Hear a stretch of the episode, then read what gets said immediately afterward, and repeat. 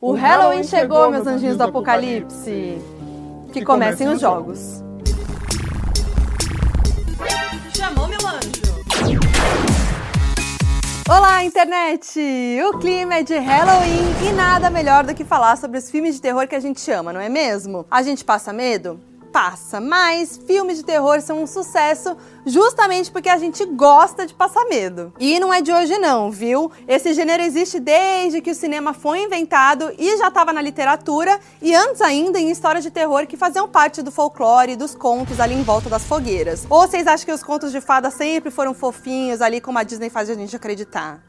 Não, não, não. Isso sem falar do circo dos horrores, que foram super populares nos Estados Unidos na virada do século XIX para o XX, com pessoas com deficiências físicas e mutações genéticas sendo exibidas como aberrações. Bem tenso. Bom, é considerado terror qualquer história que dê medo, mas existem vários subgêneros dentro do terror, e por isso a linha é tênue entre o terror e outros gêneros como suspense, fantasia e até o drama. Tem até aquela discussão do que é terror e o que é suspense, não sei vocês, mas para mim, terror é tudo aquilo que me deixa aterrorizada, perturbada mesmo e vai além dos sustos. E para vocês, comenta aí. Nesse vídeo a gente vai analisar os filmes que não só assustaram muita gente por aí ao longo dos anos, mas também revolucionaram o cinema, trazendo maneiras inovadoras de contar essas histórias. E ó, é importante eu dizer que eu me baseei no impacto cultural que os filmes tiveram, em opiniões de críticos de cinema e até na minha própria opinião mesmo, porque assim, né, é óbvio que não existe um consenso absoluto de quais são os melhores filmes filmes, né, os mais relevantes filmes de terror,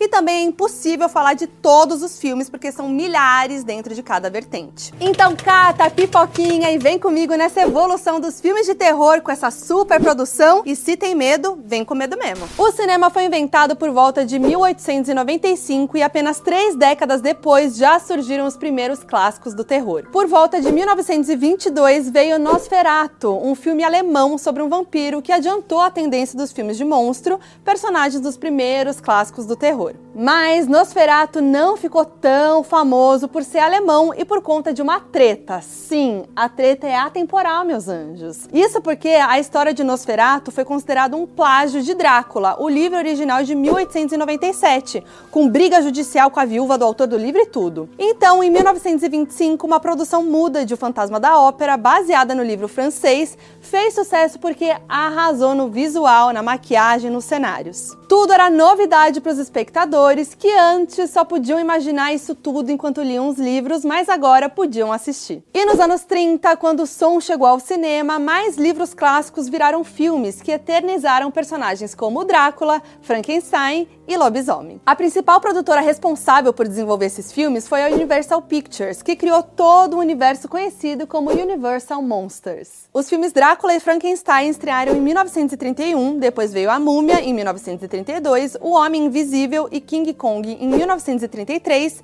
e Lobisomem em 1941, entre vários outros. Todos eles tinham atuações bem teatrais, mas os recursos visuais de maquiagem, cenografia, efeitos, enquadramentos e tudo mais eram revolucionários revolucionários e marcaram o cinema para sempre e fizeram sucesso por muitas décadas também, né? Até a década de 50 foram pelo menos uns 30 filmes desse universo de monstros, com várias continuações e crossovers. E aí esse universo acabou perdendo a força porque basicamente as pessoas deixaram de ter medo desses personagens, as histórias ficaram muito batidas e foram replicadas em outros gêneros, tanto que nas décadas seguintes os mesmos personagens apareceram mais em filmes de aventura, como por exemplo em A Múmia do Brandon Fraser, quem lembra? No Brasil não se tem muito a tradição de fazer filmes de terror, mas nem sempre foi assim. Nas décadas de 60 e 70, a gente teve um cineasta icônico, pioneiro e muito ousado chamado José Morrica Marins, o famoso Zé do Caixão. Com pouca verba e muita criatividade, Zé fez vários filmes até meados dos anos 80,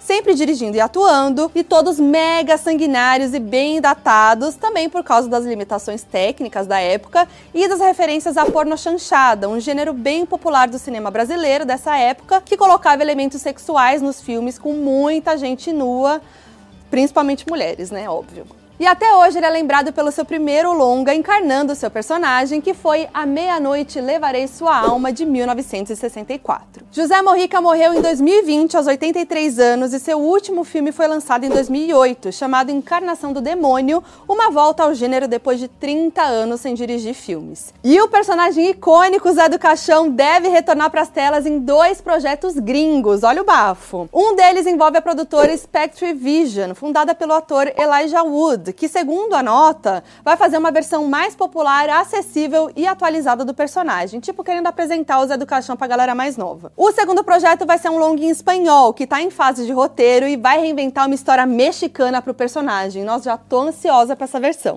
Bom, depois de décadas de monstros reinando nos filmes de terror, o público tava sedento por alguma coisa diferente e Psicose de 1960 não só entregou novidades, como ditou muito de como seriam os filmes dali pra frente. O filme tem um clima tenso, cenas violentas, mostra um cadáver em decomposição e tudo isso não era visto no cinema. Pensa, eram os anos 60. E aí, uma cena que ficou eternizada entre as mais famosas do cinema, justamente por ser diferente de tudo que o público costumava assistir, foi o assassinato no banho. Esse é um exemplo de como a psicose foi impactante para uma plateia de 60 anos atrás. Tinha nudez, a morte chocante de um personagem importante no meio do filme, fora a trilha sonora, né, que virou sinônimo de trilha de suspense, icônico demais. A história gira em torno de uma noite sinistra no Motel Bates, que é gerenciado por Norman Bates. E esses nomes também são bem populares por causa da série Bates Motel de 2013, que mostra acontecimentos antes do filme, inclusive é uma das minhas séries favoritas. Psicose do diretor Alfred Hitchcock, que já era consagrado por ter feito suspenses como Janela Indiscreta, de 1954, e Um Corpo que Cai, de 1958. Mas até então, nada tão violento como Psicose, que inclusive rendeu a sua quinta e última indicação ao Oscar. Vocês acreditam que ele nunca ganhou? Choque. Oito anos depois, O Bebê de Rosemary trouxe mais elementos para os filmes de terror que se tornaram recorrentes nos anos seguintes. Uma história urbana com um tom realista e um enredo com manifestações sobrenaturais e diabólicas na vida de gente comum, que hoje é praticamente o ponto de partida de quase todo filme de terror, né? O filme acompanha um casal que se muda para um apartamento antigo com vizinhos bem enxeridos, os fifizinhos do terror. O marido é ator, mas não consegue tantos papéis, então ele faz um pacto com os vizinhos que a gente descobre que são adoradores do diabo e concorda em oferecer a sua mulher, Rosemary, para ter um filho com o próprio diabo em troca de fama e dinheiro. Um ponto bem fora da curva dessa tendência de terror mais realista e voltado para o suspense foi o sucesso de A Noite dos Mortos Vivos, de 1968, que é um filme que ajudou a criar o imaginário que a gente tem hoje do que é um zumbi. Por exemplo, antes desse filme, os zumbis eram mostrados como criaturas controladas por alguém ou alguma magia, como no filme Zumbi Branco, de 32, que foi considerado o primeiro filme de zumbi da história. Até que propuseram, em Noite dos Mortos Vivos, que os zumbis fossem famintos e perseguissem todo mundo. E aí foi isso que ficou. Desde Desde então, os zumbis aparecem esporadicamente ali nos cinemas, né? Desde comédias como Zumbilândia, Meu Namorado é um Zumbi, até grandes produções como Guerra Mundial Z. Mas a verdade é que eles são muito mais recorrentes em filmes B e tiveram seu melhor momento até agora na televisão com a série The Walking Dead. Agora temos um divisor de águas no cinema de terror. E eu falei no início do vídeo que era impossível definir o maior filme de terror, mas o meu candidato seria O Exorcista. Lançado em 1973, O Exorcista é considerado o melhor filme de terror de todos os tempos por ser aterrorizante, cheio de sustos e cenas perturbadoras e ainda assim ter qualidades técnicas e artísticas, tanto que foi o primeiro terror indicado ao Oscar de melhor filme em 74 foram usados todos os efeitos mais modernos na época para criar momentos que assustam até hoje e marcaram o cinema para sempre. A história é baseada no livro de William Peter Blatty, que também escreveu o roteiro e se baseou num caso real de exorcismo de um menino nos anos 40. E assim, ser baseado num caso real deixa tudo ainda mais aterrorizante, né? E O Exorcista eu acho que foi um dos primeiros grandes filmes de terror a fazer isso. E bom, todo mundo já conhece a história, né? Uma menina possuída por um demônio que recebe a visita de um padre para exorcizar ela. No filme, a menina possuída é interpretada por Linda Blair, que tinha 14 anos na época e vinha de trabalhos em comerciais e catálogos. E aí ela protagonizou algumas das cenas mais pavorosas já vistas. Simulou masturbação com crucifixo, girou a cabeça em 360 graus, andou toda retorcida pela casa e vomitou horrores. sem contar os palavrões com a voz distorcida, aqueles gemidos, barulhinhos, que na verdade eram vários sons mixados, entre eles o de porcos indo pro abate. Só piora. Amen. O som do filme, inclusive, venceu o Oscar. E o público nunca tinha visto nada tão ousado e explícito. E até surgiram relatos de gente que passou mal durante a sessão, que desmaiou, vomitou. Dizem até que teve infarto, aborto, auge, gente. Eu quase passei por isso, tá? É o filme que eu sou mais traumatizada na minha vida. Assim, eu já falei essa história várias vezes aqui no canal, no meu podcast Donos da Razão. Inclusive, escolhi até o lookinho do padre aqui, porque eu me recuso a me montar da menina lá. Mas olha como o medo é hit. O filme arrecadou na época mais de 400 milhões de dólares. Foram ao todo 10 indicações ao Oscar, um feito inédito para um filme de terror. Em 2001, o filme original voltou para os cinemas restaurado, com um som remasterizado e com 11 minutos a mais. E entre as cenas novas está uma versão mais longa da icônica descida da escada, mas nada é igual àquela energia da fita VHS.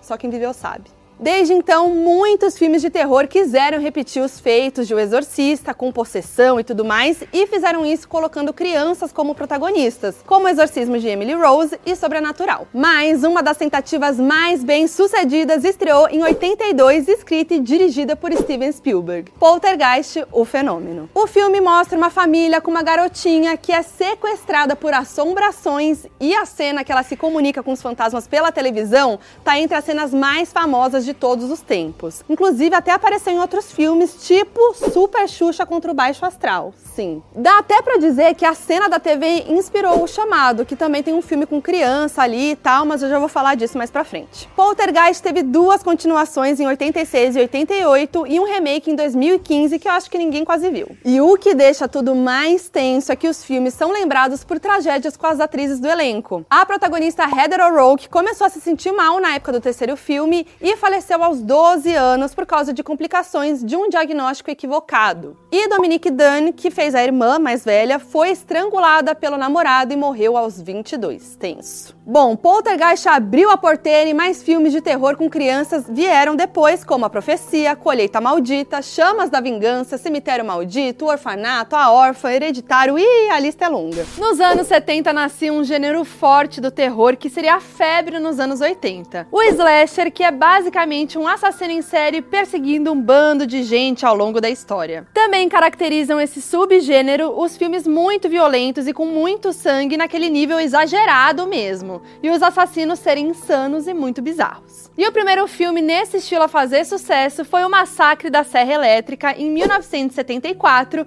em que o assassino é o Leatherface, um cara que usa uma máscara feita de pele humana e pratica canibalismo. As cenas dos filmes slasher costumam ser bem intensas e explícitas, e como a plateia ainda não estava acostumada com isso, tem relatos de distribuição de sacos para vômitos nas salas de cinema, e o filme chegou a ser banido em vários países, inclusive aqui no Brasil. E aí tivemos Halloween, a Noite do Terror, que estreou em 78 e tem a mesma proposta slasher, com um assassino, Michael Myers, fugitivo de um hospital psiquiátrico. A franquia teve 12 filmes lançados e um último, ou pelo menos dizem ser o último, previsto para 2022. Mais uma vez aparece ela, a máscara. Esse item foi algo super explorado nesse tipo de filme, já que o assassino muitas vezes se distanciava daquela figura humana. Por conta do sucesso de Massacre Halloween, em 1980 foi lançado Sexta-feira 13, que se destacou por fazer um mistério sobre o assassino em série que atacava jovens num acampamento de férias, que é outro elemento icônico dos filmes slasher. O serial killer dessa franquia é o Jason, que usa aquela famosa máscara de rock e o facão. E apesar de todo mundo já conhecer ele assim hoje em dia, ele só assumiu esse look e o antagonismo definitivo dos filmes no terceiro longa. É que assim, no primeiro filme, o serial killer é a mãe do Jason se vingando por causa da suposta morte do filho dela afogado no lago do acampamento. No segundo filme, a gente descobre que ele sobreviveu e é um adulto super perturbado, e então ele se torna o serial killer, só que com um saco na cabeça. Aí no terceiro, ele encontra a máscara de rock e aí sim, tudo acontece como a gente conhece. Tá faltando um clássico, né, amores? Com três filmes slasher bombando, teve mais um que conseguiu seu lugarzinho como clássico do gênero. Hora do Pesadelo, lançado em 1984. Criado por Wes Craven, um diretor que já fazia muitos filmes de terror, o filme tem como serial killer Fred Krueger, que é propositalmente diferente dos assassinos de Massacre, Halloween e Sexta-feira 13. Primeiro, porque ele entra nos sonhos das suas vítimas e mata elas em outra dimensão. E segundo, porque ele não usa máscara. É o único dos quatro, vocês já perceberam? E mesmo sem a máscara, o seu visual ficou icônico, né? Com o rosto desfigurado por queimaduras, facas nas pontas dos dedos, um chapéu e uma blusa com listas pretas e vermelhas que até hoje é fantasia de uma galera no Halloween, tipo euzinho aqui. A Hora do Pesadelo teve seis continuações até 94, um remake em 2010 e um crossover com Sexta-feira 13 em Fred vs Jason, de 2003. E uma curiosidade do primeiro A Hora do Pesadelo é que foi o primeiro filme de Johnny Depp na época com 21 anos. Vocês sabiam dessa? A gente falou de monstros, exorcismo, crianças, serial killer de máscara e veio aí o fenômeno dos animais assassinos nos filmes que levantou a questão: um filme de terror com uma história de aventura ou um filme de aventura com um clima de terror? Essa é uma grande discussão até hoje quando se fala no filme de Steven Spielberg, Tubarão. Bom, para muita gente, Tubarão ficou datado por conta das limitações técnicas do boneco animatrônico que foi usado, mas para as pessoas que viram o filme no lançamento original em 1975, o próprio boneco era uma coisa super moderna e muitas das cenas mais assustadoras ele nem aparece, né? A gente fica com medo só saber que ele tá lá. E esse clima de tensão e os vários sustos ao longo da história fizeram de Tubarão um filme que reuniu os dois gêneros, aventura e terror, pela primeira vez. E Tubarão fez uma bilheteria inédita, 500 milhões de dólares no mundo todo, sendo consagrado como o primeiro blockbuster da história. O filme acabou indo até pro Oscar e concorreu como melhor filme em outras três categorias, vencendo por trilha sonora. Vai me dizer que você não reconhece o tema do filme, composto pelo John Williams? Gente, Aquela música aqui, ó, dá até um nervoso. Quem nunca se imaginou ali mergulhando, de boa, suave no mar, e imaginou aquela música vindo, aquele clima de tensão? Ixi, dá até um arrepio aqui. Enfim, Tubarão teve três continuações bem oportunistas e sem Spielberg, e filmes com tubarões atacando pessoas foram muitos, né? Desde Do Fundo do Mar até a franquia Trash Sharknado. Até Jurassic Park, que também é de Steven Spielberg, usou um pouco do clima de tensão do tubarão em algumas cenas, e em 97, Anaconda colocou uma cobra gigante como predadora protagonista, e desde então sempre tem algum filme de animal assassino, como Piranha, Orca e vários outros.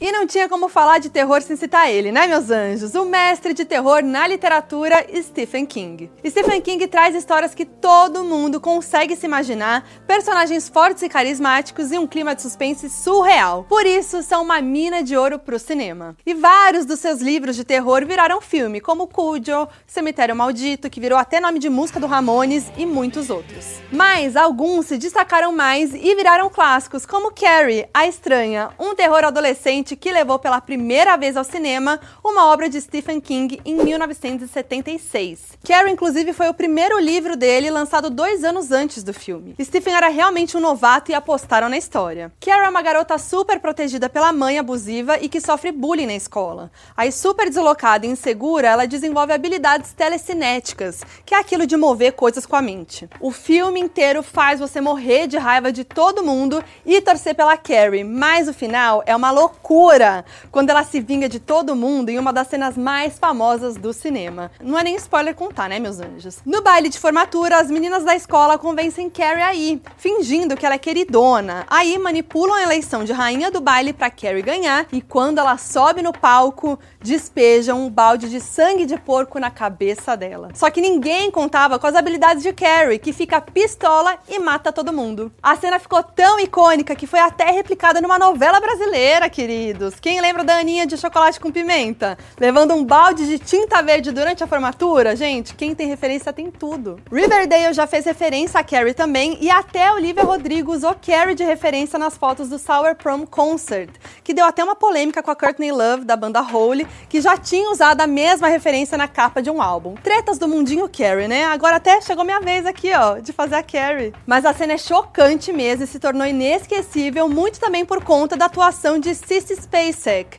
que foi indicada ao Oscar pelo papel. Inclusive, Carrie lançou também o John Travolta, que tem um papel coadjuvante no filme. E claro que Carrie teve continuação e remake para TV, mas tudo flopou, a não ser um remake de 2013 protagonizado por Chloe Moretz e com muitos efeitos especiais. Como eu disse, depois de Carrie, muitos livros de Stephen King foram adaptados para o cinema e televisão, além de obras que ele escreveu especificamente para filmes e séries. E O Iluminado foi o auge de uma história de Stephen King no cinema. Primeiro porque é uma trama realmente muito boa. Jack, sua esposa Wendy e o filho do casal Danny são isolados num hotel nas montanhas que fica fechado durante o inverno. Presos lá dentro para cuidar do lugar, os personagens começam a ser assombrados, ou estariam eles enlouquecendo? Essa dúvida presente no livro foi brilhantemente colocada no filme de Stanley Kubrick, o diretor de outro clássico que é Laranja Mecânica de 1971. O Iluminado estreou em 1980 com Jack Nicholson em uma das suas maiores atuações. E o filme é tenso o tempo inteiro, explorando o isolamento e a solidão dos personagens. Além dos sustos, algumas cenas ficaram eternizadas, como as gemas sinistras, a onda de sangue, as machadadas de Jack na porta e Danny andando de motoca pelo hotel. Um momento que, aliás, foi filmado com uma câmera móvel, novidade para época. Diferente da maioria dos filmes nessa lista, O Iluminado não foi sucesso imediato, ficando de fora do Oscar, o que é considerado um absurdo e criticado até pelo próprio Stephen King. O filme teve até indicações do Framboesa de Ouro, que premia os piores filmes do ano, o auge. É bizarro pensar nisso hoje em dia, né? É um filme tão icônico que todo mundo reconhece as cenas e que inclusive inspira muita gente até hoje. Até Billie Eilish no clipe de Bury a Friend e Dua Lipa no clipe de Break My Heart, que usou o tapete do hotel do Iluminado de referência. Em 2019, o Iluminado ganhou uma continuação, Doutor Sono, também inspirado num livro de Stephen King e com o pequeno Danny, agora adulto, interpretado por Ian McGregor. Agora, um dos gêneros mais recorrentes no cinema é a ficção científica, né?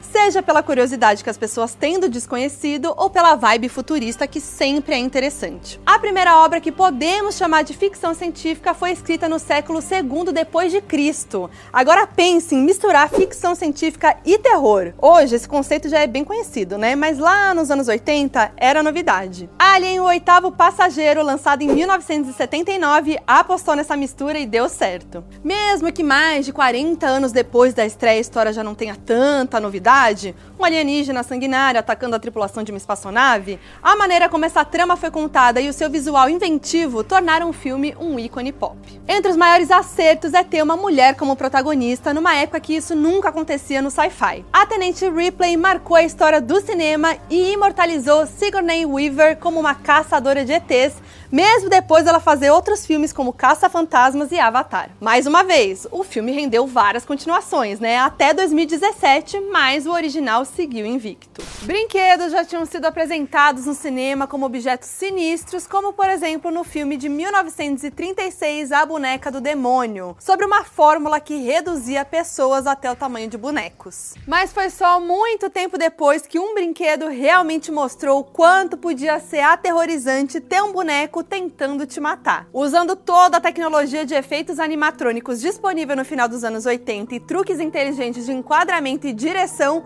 o filme Brinquedo Assassino conseguiu tornar crível e assustadora a história de um boneco possuído pelo espírito de um serial killer. Era uma ideia que poderia dar muito errado, mas acabou conquistando uma legião de fãs e colocou Chuck como um ícone da cultura pop e um dos grandes vilões do cinema. Chuck foi inspirado em um boneco que realmente existia chamado My Buddy, e as cenas dele foram feitas com bonecos com movimentos feitos por controle remoto, os animatrônicos, pessoas fantasiadas e até crianças, para convencer que um boneco infantil podia ser um assassino. E convenceu, né, meus anjos? Até porque brinquedos assassinos viraram até lenda urbana, né? Só aqui no Brasil a gente teve dois muito famosos: a boneca da Xuxa, que supostamente arranhava as crianças à noite, e o boneco do Fofão, que diziam que vinha com uma faca dentro. Gente, era o terror. Depois, outros filmes também apostaram em brinquedos assassinos, como o Boneco do Mal, Annabelle, Boneca Maldita e vários outros. Mas nenhum com a desenvoltura de Chuck que literalmente personificava o boneco. A produção foi tão detalhista que o nome do dono do espírito que tá no boneco é Charles Lee Ray, que é a junção dos nomes de três assassinos famosos: Charles Manson, que formou uma seita nos anos 60 e assassinou várias pessoas, Lee Harvey Oswald, que atirou no presidente dos Estados Unidos, o John Kennedy, e James Earl Ray, que matou Martin Luther King. Bom, Brinquedo Assassino virou cult e rende até hoje, né? Foram seis continuações e um reboot. Brinquedo Assassino 2 saiu em 1990 e no ano seguinte veio um terceiro filme. Aí em 98 estreou A Noiva de Chuck, apresentando Tiffany, a namorada gótica. E aí a galera empolgou, né? Perderam a noção até. Em 2004 veio o filho de Chuck, que foi criticado por fugir da lógica dos outros filmes para criar uma família de bonecos do mal. Em 2013, A Maldição de Chuck trouxe uma abordagem mais realista da história e incluiu mais terror, porque aquela coisa dele com a mulher, filho, etc, já era quase uma comédia, né? Em 2017, o culto de Chuck voltou aos personagens originais do primeiro filme e em 2019 a franquia teve um reboot. Inclusive, acabou de estrear uma série do Chuck, produzida pelo canal Sci-Fi, que explora a infância do assassino encarnado no boneco. E falando em terror que vira zoeira, temos os filmes que usam elementos do terror para construir a sua narrativa, mas são comédia. Um dos primeiros a fazer isso foi Elvira, a Rainha das Trevas, filme que estreou em 1988 e tinha como protagonista uma gótica trevosa icônica. O filme era bem trash, foi mal recebido, mas mesmo assim, Elvira se tornou um personagem ícone da cultura pop, né? Também no final dos anos 80, Tim Burton pegou todos os elementos bizarros dos clássicos do terror como monstros, casa mal assombrada, fantasma, cemitério, e juntou numa comédia nonsense chamada Os Fantasmas Se Divertem, sobre um casal que morre e tenta assombrar os novos moradores da casa onde eles viviam, e aí chamam um especialista em sustos para fazer isso, o Beetlejuice, que é bem louco. O filme foi um sucesso, é aclamado até hoje, virou cult e cravou o clima gótico e bizarro que Tim Burton incluiu em toda a sua obra. Desde então, ele criou filmes que não são assustadores, mas usam elementos do terror, como O Estranho Mundo de Jack, A Noiva Cadáver e Frank Winnie. Tim ainda fez em 2007 um musical de terror, o Sweeney Todd, o demoníaco barbeiro da Rua Fleet, com Johnny Depp, que apareceu também em Sombras da Noite de 2012. E aí a moda dos filmes assustadores mas nem tanto pegou, e nos anos 90, os filmes infantis e para toda a família, com elementos tradicionais do terror, fizeram bastante sucesso, como Abra Cadabra, Gasparzinho e principalmente o live action de A Família Adams. Em 2009 veio Coraline e o Mundo Secreto, que na minha opinião, tem o posto de animação mais assustadora de todas, sobre uma menina que descobre uma realidade paralela com uma mãe obsessiva. Mas vamos voltar pro terror de fato, porque nem só de sangue e possessões demoníacas vivem os filmes de terror terror, muito pelo contrário. A mente humana pode ser mais aterrorizante do que muito assassinato por aí, não é à toa que o terror psicológico é um dos maiores subgêneros do terror. Para ser um terror psicológico, é preciso basicamente priorizar a trama complexa, as reviravoltas, as relações entre os personagens e os desdobramentos emocionais, ao invés dos sustos e da violência. E uma coisa não exclui a outra. E O Silêncio dos Inocentes, lançado em 1991, representa muito bem esse subgênero. Inclusive, o filme foi aclamado aclamado justamente por trazer o melhor de vários gêneros ao mesmo tempo, como suspense, o drama e, claro, o terror. Para ter uma ideia do que eu tô falando, as cenas mais tensas do filme são de conversas entre a investigadora da FBI, a Clarice Sterling, e o psiquiatra assassino e canibal Hannibal Lecter, que tá preso, mas ela precisa da ajuda dele para solucionar outro crime. Os papéis principais são de Judy Foster e Anthony Hopkins, os dois estão muito maravilhosos e ganharam o Oscar. O Silêncio dos Inocentes, inclusive, Inclusive, é um dos únicos dos três filmes a vencer nas cinco categorias principais do Oscar: melhor filme, diretor, roteiro, ator e atriz. O trabalho do Anthony Hopkins foi tão icônico que ele colocou o personagem entre os grandes vilões da história do cinema. E olha que ele teve uma das performances mais curtas de um vencedor de Oscar como ator protagonista, tá? São menos de 25 minutos de tela. E Anthony Hopkins se jogou no papel, estudou serial killers reais, visitou prisões e também se inspirou em répteis para alguns dos trejeitos do personagem, como quase nunca piscar e fazer aquele barulhinho sinistro, que aliás foi improvisado. E claro que fizeram continuações, né, meus anjos? Hannibal foi lançado em 2001 e teve Anthony Hopkins de volta, mas Judy Foster não quis nem saber, pulou fora e foi substituída por Julianne Moore. Depois vieram dois filmes ambientados antes do Silêncio dos Inocentes: Dragão Vermelho e Hannibal Origem do Mal. E uma série também chamada Hannibal, que teve três temporadas. E ali no meio dos anos 90, o gênero slasher já tinha entrado em decadência, até que o diretor Wes Craven, que já tinha criado Freddy Krueger nos anos 80, pegou todos os clichês dos filmes de assassinos perseguidores e deu uma sacudida, revitalizando essa vertente com Pânico de 1996. O slasher estava decadente porque os filmes estavam repetitivos, previsíveis, com basicamente os mesmos tipos de personagens morrendo e sobrevivendo, e também estava rolando muita novidade do gênero ali de terror, né? Então o slasher foi ficando para trás. Daí, para Pânico, o diretor recrutou uma atriz famosa para ser a mocinha, algo que não era muito comum. E quem era essa mocinha? Ela, Drew Barrymore, que na época já era bem conhecida por ter feito ET quando criança e principalmente por ser uma ex-atriz mirim que tinha enfrentado problemas com álcool e drogas e ido para reabilitação. E aí, a divulgação foi toda em cima da Drew e o público foi pro cinema jurando que ela ia ser perseguida pelo assassino o filme inteiro,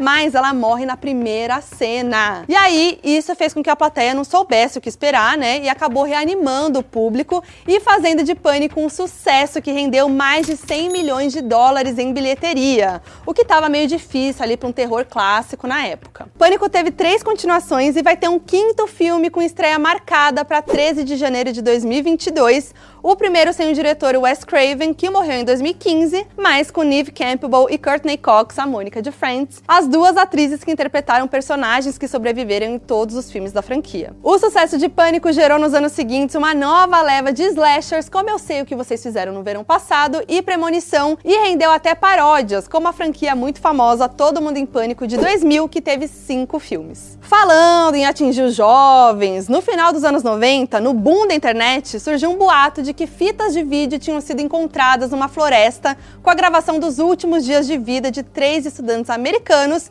que foram atrás de uma bruxa numa floresta e nunca mais foram vistos. Só que as gravações estavam sendo lançadas como um filme no cinema, A Bruxa de Blair. Gente, tinha até site explicando tudo, quem eles eram, onde aconteceu, depoimento, e a gente sabe que se tá na internet é verdade, né, kkk. Mas era uma grande fake news. Mesmo numa época que ainda não se usava tanto a internet, os produtores do filme investiram na viralização da informação de que a história era real e aí a coisa se alastrou tanto que tem gente que até hoje acredita. Na verdade, era um estilo chamado found footage, que é exatamente isso, simular uma gravação real. Os três estudantes eram atores e improvisaram muito para garantir o realismo das cenas. Todo mundo acreditou e o filme foi um sucesso, arrecadando 250 milhões em bilheteria, sendo que custou apenas 60 mil dólares. Daí, no ano seguinte, os produtores correram para fazer uma continuação e quando Bruxa de Blair 2, o livro das sombras, estreou, ninguém entendeu nada, porque era um filme convencional, sem o estilo do primeiro e acabou sendo um flop enorme, né? E a galera persistiu, em 2016 arriscaram outro filme que também foi um fracasso,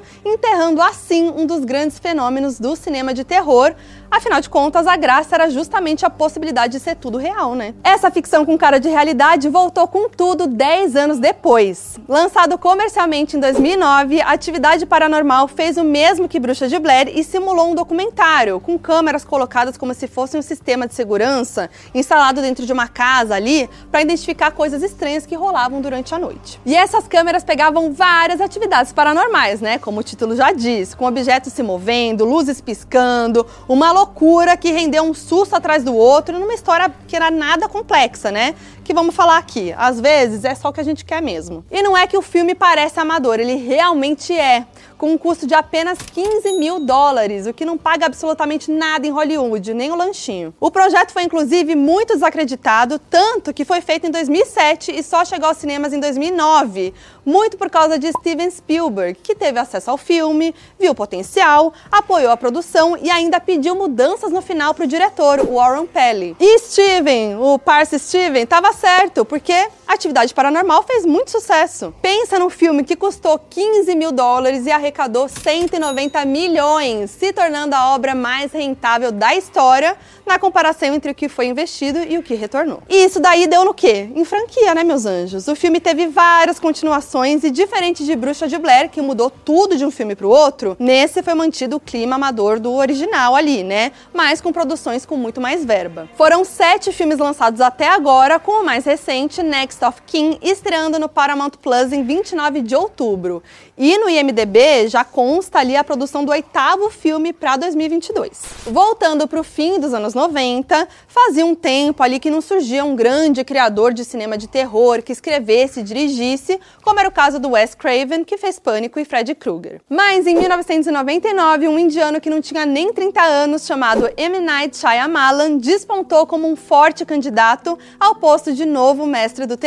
Naquele ano estreava o Sexto Sentido, que vai ser lembrado para sempre como uma das obras-primas do plot twist, porque pegou todo mundo. Esse recurso não era novidade nos filmes de terror, mas nunca tinha dado tão certo. O filme é sobre um menino que vê gente morta e tem sustos, cenas apavorantes, um clima de suspense muito bem construído e atores em grandes performances como não se via desde O Silêncio dos Inocentes, de 10 anos antes, né? E ainda incluiu uma criança protagonista maravilhosa, Harley Joe Osment, que na época tinha 11 anos. O filme foi um sucesso nos cinemas, arrecadando no mundo todo mais de 600 milhões de dólares. Também rolaram várias indicações para o Oscar. Até então, o Shyamalan só tinha dirigido dois filmes pequenos e escrito o roteiro de um pequeno Stuart Little. E aí, meus anjos, as expectativas para os filmes seguintes dele foram enormes e a gente sabe aqui, né, 20 anos depois do Sexto Sentido, que o futuro foi cheio de altos e baixos. Em 2000 ele fez Corpo Fechado, que não era exatamente um terror.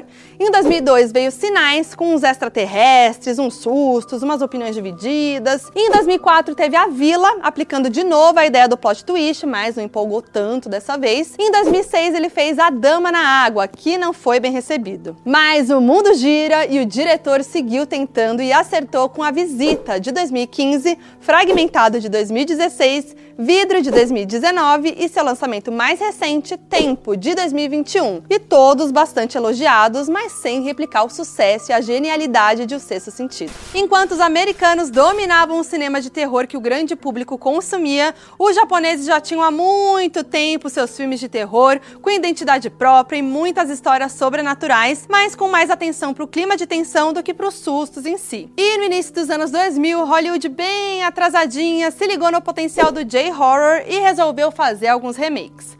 O mais conhecido foi O Chamado, que estreou ali na virada de 2002 para 2003, contando a história de uma jornalista que investiga mortes relacionadas a uma fita de vídeo sinistra que desperta uma menina mais sinistra ainda, que sai de um poço a Samara. Samarinha por si só já é icônica demais, né, meus anjos? Mas o chamado é, na verdade, a versão norte-americana de um filme japonês lançado em 1998 chamado Ringu. O sucesso de Chamado levou muita atenção para o cinema do terror japonês e, apesar de ter virado tendência a refazer títulos de lá, muita gente acabou assistindo as versões originais e se tornando consumidor de um monte de filmes que raramente chegavam por aqui. Agora, com o streaming ficou um pouquinho mais fácil, né? Nos anos seguintes, estrearam filmes como O Grito, que é uma versão de Ju-on, Água Negra, que o original é do mesmo diretor de Ringu, Pulse, baseado em Cairo, entre vários outros. E por causa do sucesso de Ringu no Japão, os produtores deram como certo o êxito do chamado e liberaram um orçamento de 50 milhões de dólares e contrataram uma estrela para ser a protagonista, no caso, a Naomi Watts. Aí deu certo, o longa bombou, fazendo o nome do diretor Gore Verbinski, que no ano seguinte comandou o primeiro Piratas do Caribe. Em 2005 veio o chamado 2, em 2017 o chamado 3, e aí já sabe, né? Foi um fracasso. E uma coisa bem legal do chamado foi ele ter apresentado para o grande público ocidental uma figura do folclore japonês, o Yurei, um espírito ligado ao mundo físico por um desejo de vingança e geralmente representado por uma figura feminina,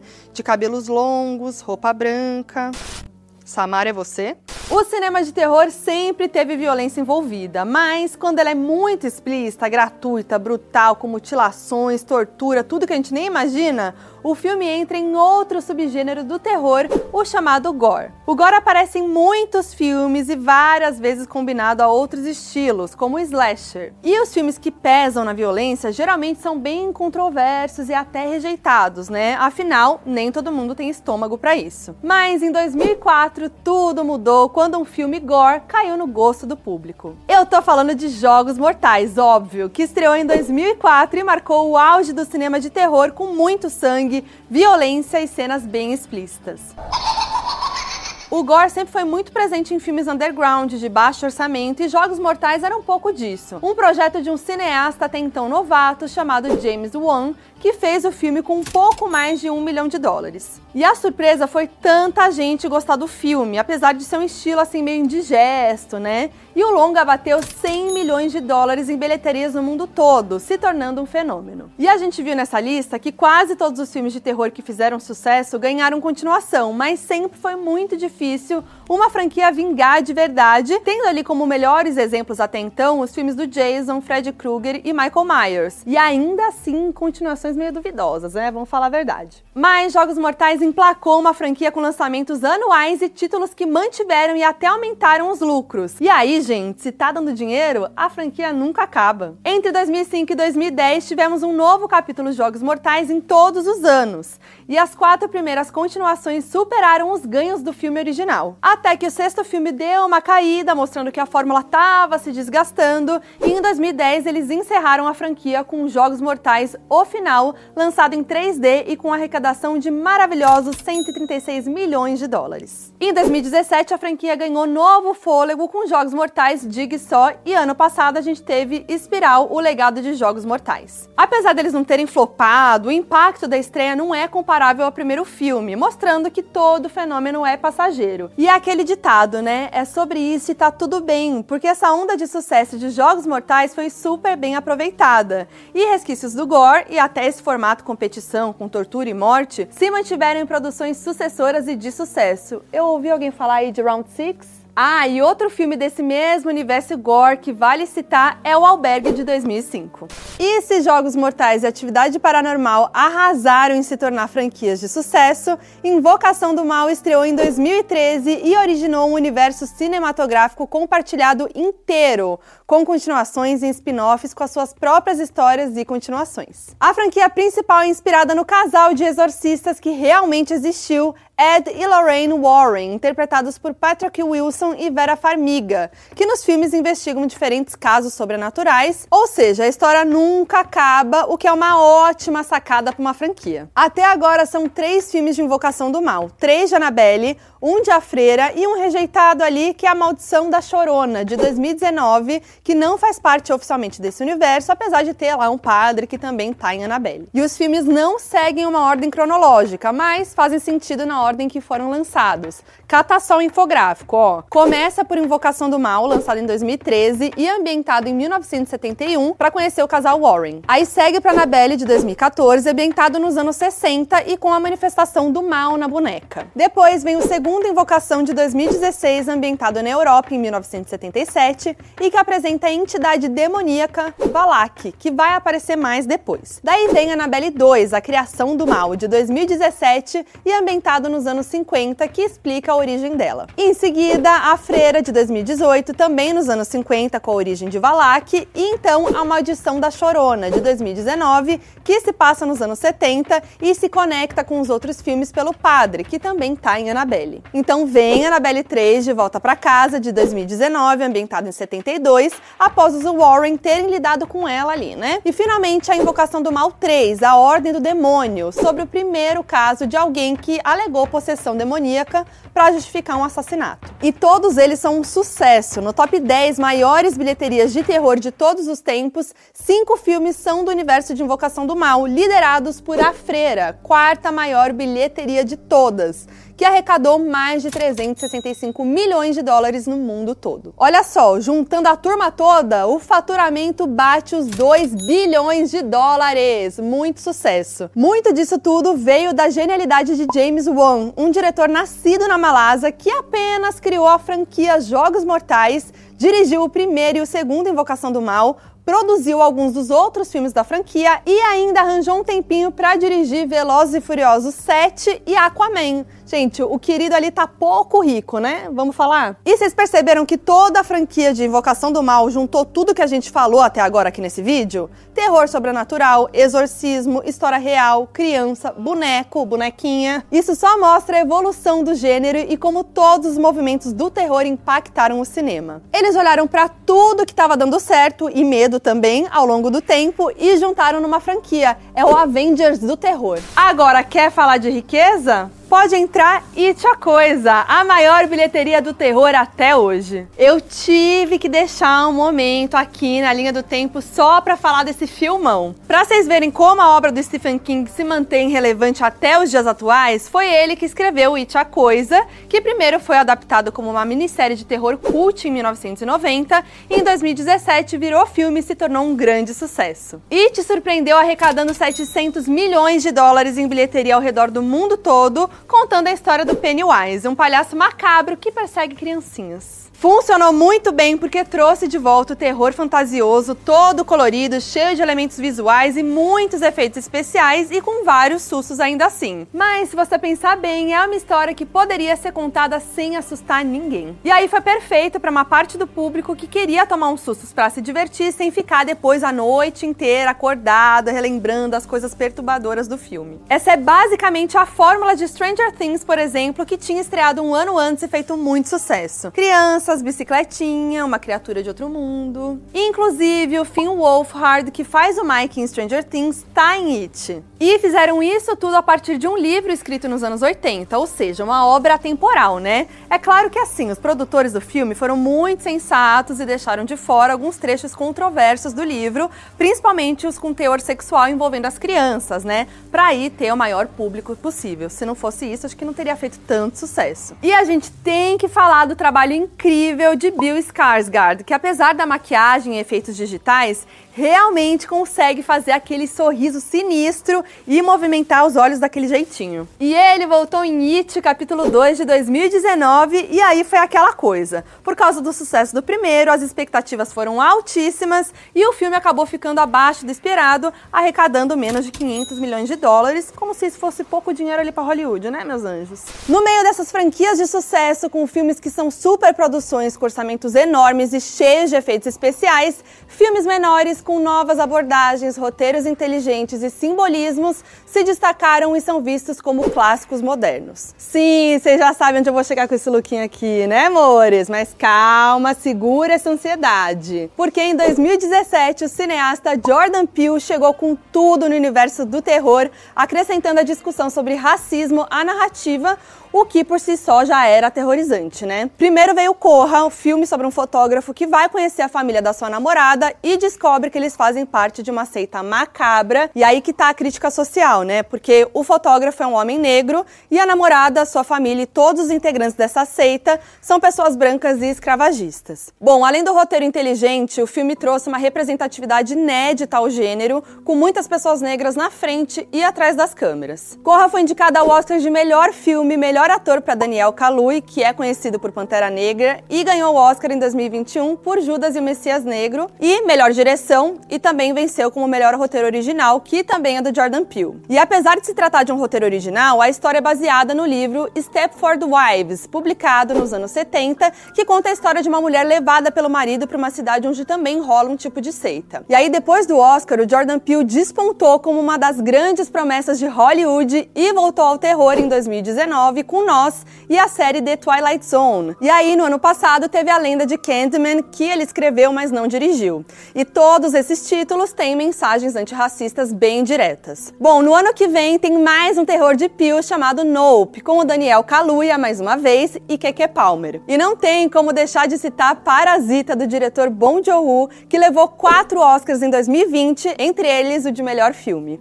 E o filme mistura comédia e suspense com elementos do terror e fala sobre uma família família que vive numa situação precária, mas consegue se infiltrar numa família rica. E assim, já é um filme icônico só por ter ganhado todos esses prêmios, sendo coreano, algo inédito para um filme de uma outra língua no Oscar, né? E também por ter trazido um ar novo na produção e no roteiro. Bom, Um Lugar Silencioso, lançado em 2018, também é considerado um clássico moderno por ter conseguido ser original, com uma história e uma abordagem super criativas, mesmo depois de todas essas décadas de filmes maravilhosos. O drama de uma família tentando sobreviver no mundo destruído por alienígenas que atacam tudo que faz barulho, explorou muito bem o terror pós-apocalíptico e retomou elementos de ficção científica que fazia tempo que não davam certo. O longa é dirigido por John Krasinski, que também atua e tem como companheira de cena a mulher dele na vida real, a maravilhosa atriz Emily Blunt. John escreveu o filme junto de outros dois roteiristas que eram apaixonados pelo cinema mudo e por isso souberam construir essa história praticamente sem diálogos. O segundo filme estava prontinho para estrear quando veio a pandemia do coronavírus. Aí foi adiado, estreou em 2021 e faturou apenas 300 milhões de dólares no meio desse caos todo. Esse segundo filme acabou recebendo algumas críticas ali, dizendo que a história ficou um pouco previsível demais, mas ainda assim, Um Lugar Silencioso 3 vem muito aí e está previsto para março de 2023 e não vai ser uma continuação direta dos dois outros filmes, né? Vai ser uma história nova nesse mesmo universo. E tem uma produtora revolucionando o cenário. Responsável por alguns dos melhores filmes de terror dos últimos tempos, a produtora A24 vem inovando na frente e atrás das câmeras, dando grande liberdade criativa para os cineastas e principalmente cineastas estreantes, o que acaba resultando em novos clássicos. Inclusive, ó que bafo, a produtora está por trás também de séries como Euforia. Mas enfim, aqui eu vou destacar três filmes da produtora que impactaram o universo do terror moderno. Começando por A Bruxa, lançada em 2015, que se destacou sendo uma produção simples, de orçamento baixo e completamente focada na história, nos atores, na direção precisa e no terror psicológico atrelado a símbolos religiosos. Em 2018, Hereditário se tornou uma das produções sobrenaturais mais impactantes da década porque mergulha fundo nos dramas dos personagens, alternando ali com momentos chocantes e bem traumatizantes. Sério, é aquele tipo de terror que te deixa perturbado por dias só pensando naquilo. O diretor novato Ari Aster conseguiu isso ao misturar uma história de luto, traumas e distúrbios mentais com uma trama de seita satânica. Bom, e aí tava todo mundo de olho no que Ari Aster faria na sequência e dois anos depois de Hereditário, ele lançou outro filme de terror que foi muito bem recebido e impactou justamente por fugir do convencional. O que, que eu tô falando? Midsommar, O Mal Não Espera a Noite, de 2019. A ideia do longa surgiu quando o diretor foi abordado por produtores suecos para criar um roteiro de um filme de terror inspirado no gênero folk horror. Esse tipo de terror tem como trama central protagonistas que se isolam na natureza e dá destaque a rituais pagãos. Bom, Midsommar tem uma premissa bem clichê se for ver, né? Um casal que tá em crise, aí a gata resolve embarcar numa viagem que o boy tinha programado com os amigos para um vilarejo no interior da Suécia. Muito que bem. A ideia era participar de uma celebração do solstício de verão, que na verdade era um ritual pagão, e aí os rituais ficam cada vez mais tensos, desafiando a vida do grupo. E apesar desse enredo meio previsível e de beber na fonte de filmes sobre seitas, os acontecimentos de Midsommar são totalmente inesperados e difíceis de digerir, com várias simbologias por trás. É tenso esse filme. Sem contar que o filme se passa quase todo praticamente na luz do dia, com uma paleta de cores claras, flores, uma coisa bem solar e planos abertos, que são recursos que a gente não associa a um filme de terror, né? E é por tudo isso que com certeza a gente vai falar de Midsommar por muito tempo, até porque, né, tem gente que não entendeu o filme até agora. Deu para perceber que o terror evoluiu demais nos últimos 100 anos, né? A gente começou lá nos anos 20 com as histórias de monstros dominando as telas, passamos por clássicos sangrentos que marcaram as décadas, filmes sobrenaturais, personagens icônicos que rendem fantasias de Halloween até hoje, e atualmente a gente vê um terror renovado, mais conceitual,